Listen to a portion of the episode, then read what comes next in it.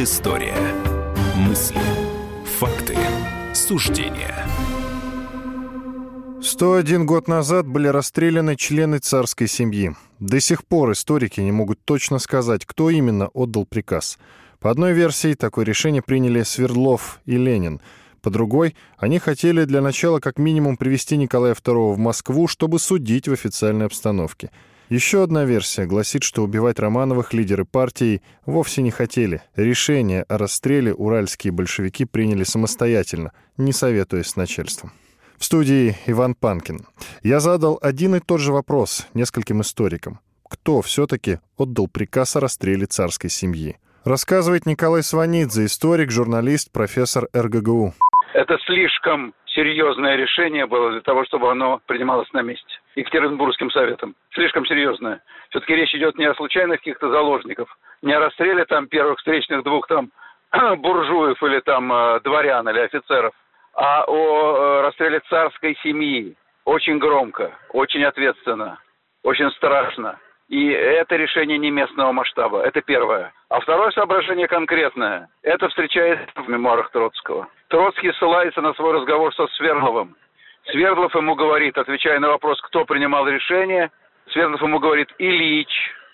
И здесь дело не в том, что там э, всякие мемуары, они могут быть, быть поставлены под вопрос, соврать может кто угодно, и Троцкий в том числе. И, конечно, может быть, это и ложь. Но это не тот момент и не та тема, по которой Троцкому было бы удобно врать. Дело в том, что Троцкий, в отличие от своих очень плохих отношений со Сталином, с Лениным был в отношениях очень хороших все последние годы. Он ориентировался на Ленина, они были близки.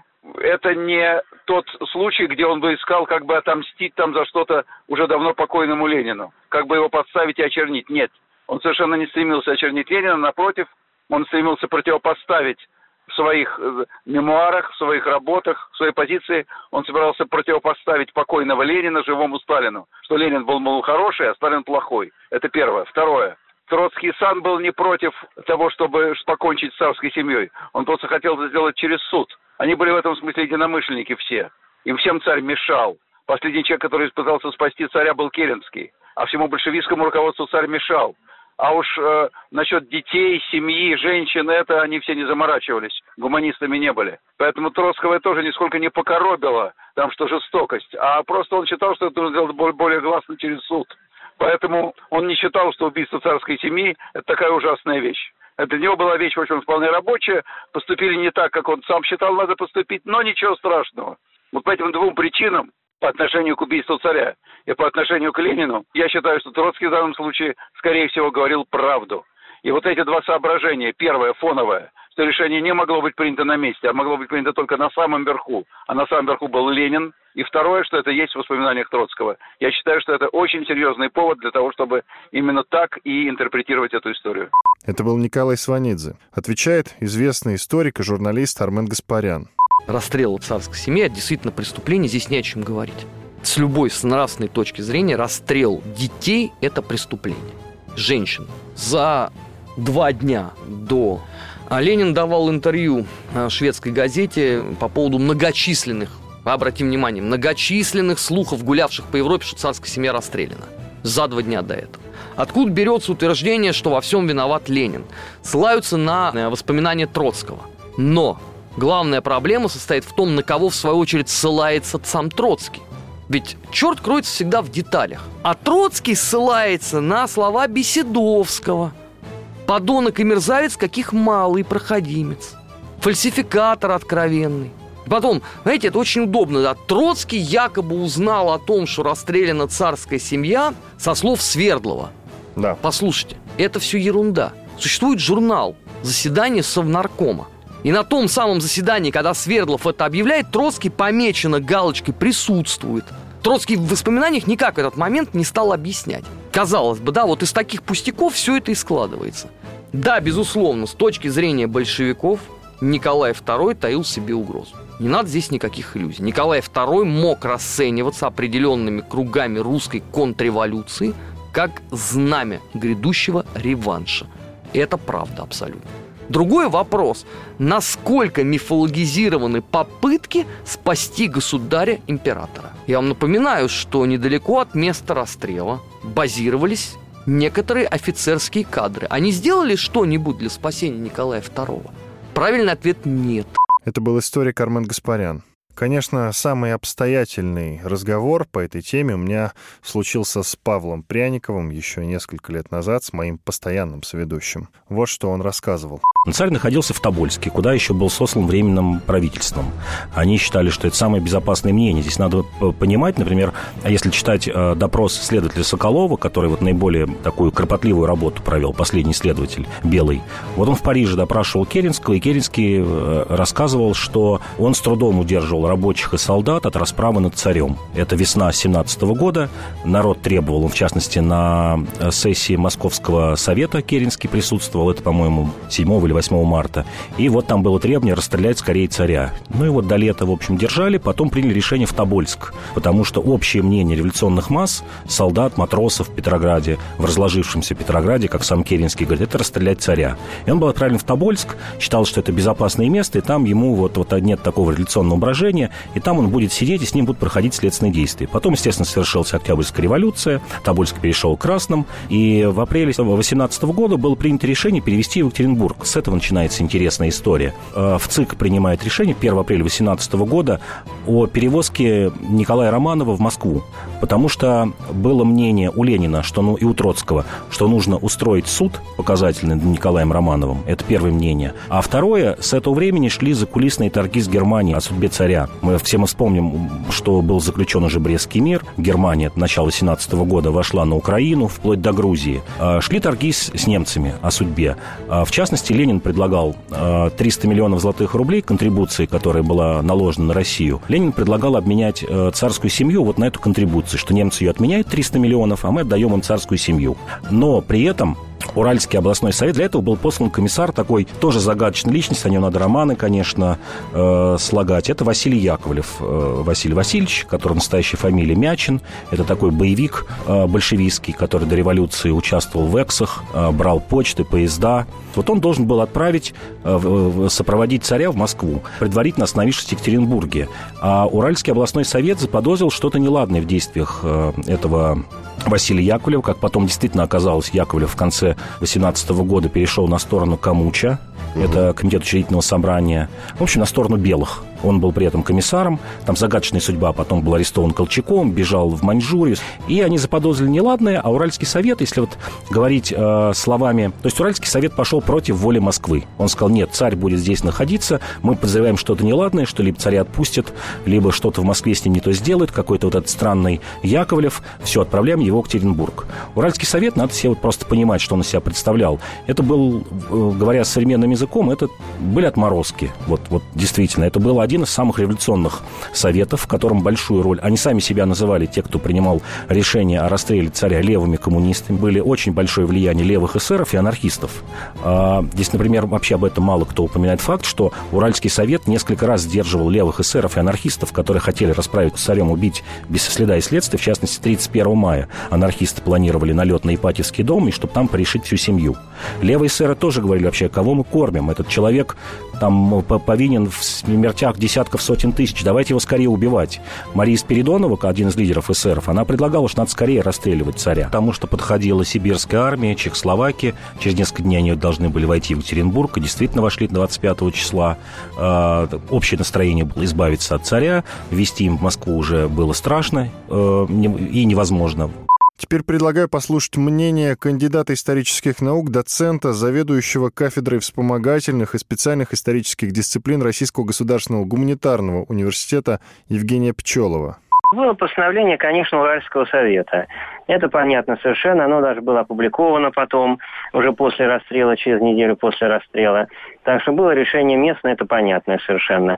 Вот. Было ли оно согласовано и получена ли санкция из Кремля от советского правительства, это до сих пор неизвестно. я думаю, что это вряд ли когда-то будет известно. Во всяком случае, связь была, безусловно, потому что есть, например, телеграмма 16 июля, которая была послана через Петроград в Москву Зиновьева по поводу, значит, э, царской семьи. Соколов, который проводил расследование, утверждал, что была телеграмма уже 17 э, вечером, которая сообщала о том, что убита вся царская семья. Но, понимаете, здесь невозможно это никоим образом точно установить, я думаю. Потому что, во-первых, если такие вещи и происходили, какое-то согласование было, то оно вряд ли бы носило какой-то открытый характер, да, это совершенно ясно, что информация была такая полутайная. Ну, а потом еще в документальный комплекс, понимаете, архива-то Уральского, Уральского совета нет, он погиб. А, очень большие пробелы в документах 18 года. Но мне представляется, что, конечно, все-таки а, они должны были запросить э, мнение центра. Я еще хочу сказать, понимаете, ведь в, эту, в эту ночь была убита царская семья. В следующую ночь произошло, произошло убийство Романова Холопайца. Но я считаю, что это не имеет никакого значения, простите меня. Понимаете, это вот обсуждение, оно, это частность, на самом деле, это частность, потому что в любом случае отдавал Ленин приказ, не отдавал Ленин приказ, или вернее не, не приказ, а санкцию, я думаю, что получали санкцию все-таки Москвы. Вот, без, безотносительно это, это ничего не меняет ситуации, понимаете? Это большевистская, так сказать, власть расстреляла царскую семью, расстреляла других романов, не только же э, царская семья погибла в Екатеринбурге. Продолжение через несколько минут.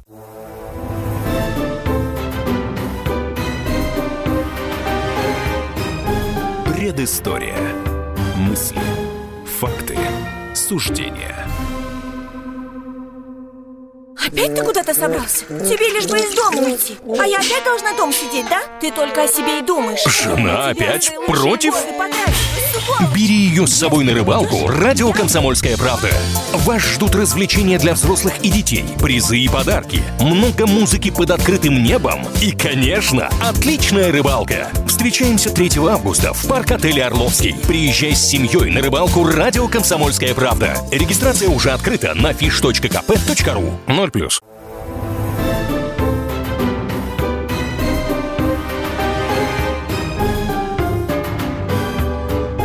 Предыстория. Мысли. Факты. Суждения. 101 год назад были расстреляны члены царской семьи. С вами Иван Панкин. Для тех, кто пропустил первую часть, предлагаю послушать справочный материал. Справка. Шел 1918 год в России расстреляли членов царской семьи. Это случилось в ночь на 17 июля. Постановление о расстреле вынес исполком Уральского областного совета рабочих, крестьянских и солдатских депутатов. Историки до сих пор спорят о том, кто стал реальным инициатором расстрела. Одни утверждают, что Ленин, другие, что это было общее мнение делегатов Уральской областной конференции большевиков. Трагедия произошла в так называемом доме Ипатьева – это был реквизированный особняк военного инженера в отставке. По воспоминаниям самих палачей, обреченных на смерть привели в полуподвал дома. Точный текст приговора неизвестен, но по словам одного из караульных, комендант дома Ипатьева, Яков Юровский, произнес «Николай Александрович, ваши родственники старались вас спасти, но этого им не пришлось. И мы принуждены вас сами расстрелять». На что Николай II успел спросить «Что-что? Перечитайте!» Но в ответ раздались выстрелы. По поводу расстрела членов царской семьи большевики распространяли много дезинформации в официальной печати и по дипломатическим каналам. Впервые правду узнали в 1921 году из статьи в сборнике, изданном в Екатеринбурге. Вскоре весь десятитысячный тираж был изъят из обращения. Правда, статью перепечатала столичная газета «Коммунистический труд», будущее «Московская правда». Останки пяти членов царской семьи и слуг были найдены в 1991 году недалеко от Екатеринбурга. Итак, расскажем о том, как сложилась судьба вот этих самых палачей. Но я так понимаю, вот у Павла, например, э, есть версия, точнее даже не версия, ты убежден, насколько да. я понимаю, что решение принял не Ленин все-таки, а там на Ураль был принято да, решение. Итак, о судьбе. Вот вначале я хочу, например, зачитать твой собственный пост на твоей странице в Фейсбуке о судьбе Александра Белобородова, председателя Уралсовета, поставившего подпись о расстреле семьи бывшего царя. В 1918 году ему 27 лет, подчиненные зовут его уважительно Батя. По тюрьмам он с 15 лет, образование три класса, фанатик революции. В 22 году его бросают на экспроприацию церковных ценностей. В одном храме в Беларуси он видит, как команда переминается, не решается приступить к делу. Белобородов берет топор в руки и сам идет крушить алтарь. С 23 года активный троцкист считает, что Сталин предал революцию. Исключение из партии, несколько ссылок. В 30-е он снует по стране, развозя троцкистскую литературу по ячейкам. В 36 году арестован, но и в тюрьме не оставляет деятельности пишет зашифрованные прокламации на имя Сталина, отправляет письма с его обличением. Сталин в какой-то момент не выдерживает и пишет раздраженно главе НКВД Ежову. Ежову. Можно подумать, что тюрьма для Белобородова – трибуна для произнесения речей, заявлений, касающихся всякого рода лиц, но не его самого. Не пора ли нажать на этого господина и заставить его рассказать о своих грязных делах? Где он сидит? В тюрьме или в гостинице? Подпись Сталин. Расстреляли Белобородова в феврале 1938 года. Такая короткая, достаточно, но интересная и насыщенная судьба Александра Белобородова. А что касается остальных? У остальных судьбы сложились э, по-разному. Э, вот так сильно пострадал, как э, Белобородов, э, какие-то совершенно э, второстепенные личности. А большинство тех, кто принимали решения, благополучно пережили 20-е, 30-е годы, ну, по меркам того времени, и остались э, героями в памяти большевиков. Э, те, кто дожил и пережил сталинское время, э, в 60-е годы приезжали и рассказывали на лекциях, как они э, убивали царя, в студенческих аудиториях. Это было, например, Михаил Медведев-Кудрин, который умер только в 60, 1964 году. А, более того, он читал лекции, еще и сделал такое завещание политическое, что тот Браунинг, из которого он убивал Николая II, я передаю в дар Никите Хрущеву, а еще один кольт подарить от моего имени Фиделю Кастро. Вот так сложилась судьба. Другое дело, что вот кроме Белобородова никто из них не достиг больших э, таких политических э, вершин в 30-е и, и позже годы, те, кто смог пережить. А частично это объяснялось, конечно, слабым образованием. Вот если читать э, биографии этих людей понимаешь, что основное образование три класса, церковно-приходская школа, что все очень рано начали революционную деятельность. Все до революции 17 года скитаются по тюрьмам и ссылкам, сидят по несколько лет. Пожалуй, единственный, у кого сложилась, могла бы сложиться судьба, если бы не трагическая смерть, сложиться благополучная судьба, это, конечно, Войков – Войков, чьим именем вот названа станция Войковская, вокруг которой э, сломано столько да, мечей и копий. Столько улиц названо да, его именем. Да. А он отличался как раз от всех остальных людей тем, что у него было прекрасное образование. Он экстерном закончил гимназию, он поступил в Петербургский горный институт, но из-за революции был выгнан. Ушел в эмиграцию, учился в Женевском институте, э, в Парижском институте, то есть прекрасное образование. Был меньшевиком, поначалу не был согласен с Лениным. Более того, был комиссаром э, временного, а, при временном правительстве комиссаром Министерства труда. И, кстати, в Екатеринбург в августе 2017 года еще при Керенском был послан как инспектор труда, и вот там остался, и получилось, что вот такую э, сделал карьеру. Э, после убийства э, царской семьи он делает блестящую карьеру. Он поступает работать сначала в Центр Союз, это Центр кооперации. А в 22 году рекомендуют его послом в Канаду, но не сложилось. Считалось, что цареубийца не может э, быть в, в английском доминионе, где английская королева является родственником Романовых. Но в 24 году становится полпредом в Польше. И в 27 году его убивает Борис Каверда э, в Варшаве, как раз именно из-за того, что, как он говорил, этого царь-убийца. Вот если бы это не убийство, я думаю, что он дожил бы до должности наркома Министерства иностранных дел вместо Молотова или Чечерина. А, другие э, судьба, судьба Юровского. Умер в 1938 году. Если читать вот просто даты, кажется, что должен погибнуть от расстрела. Нет, умер от язвы желудка. И благополучно себя чувствовал. А, был директором политехнического музея, рано вышел на пенсию, писал мемуары. А, примерно такой же путь у Ефима Соловьева, у Петра Ермакова. А, хуже всего сложилась судьба у Филиппа Голощекина, одного из таких лидеров этого расстрела. Он, да, он был, он был застрелен, причем осужден по статье за мужеложество, так как считался любовником наркома Ежова. Совершенно очевидно только одно. Мы никогда не узнаем, кто же все-таки отдал приказ о расстреле царской семьи. На этом я с вами прощаюсь. В завершении я прочту фрагмент из воспоминаний коменданта Ипатьевского дома Якова Юровского, который лично принимал участие в расстреле. Выводы делайте сами.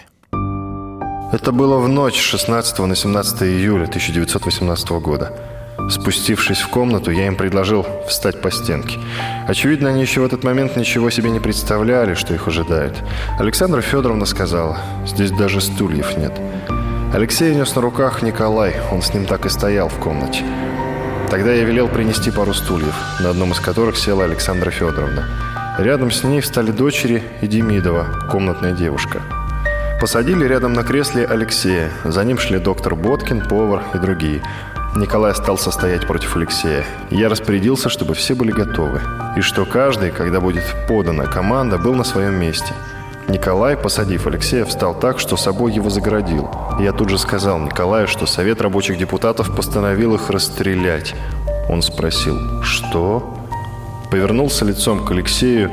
Я в это время в него выстрелил и убил наповал. Он так и не успел получить ответ.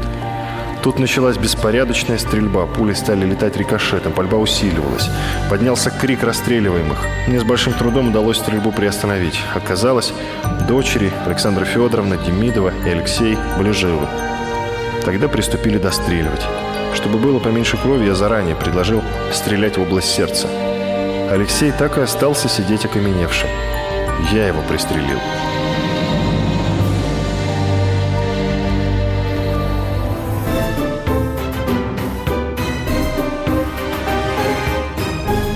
Предыстория.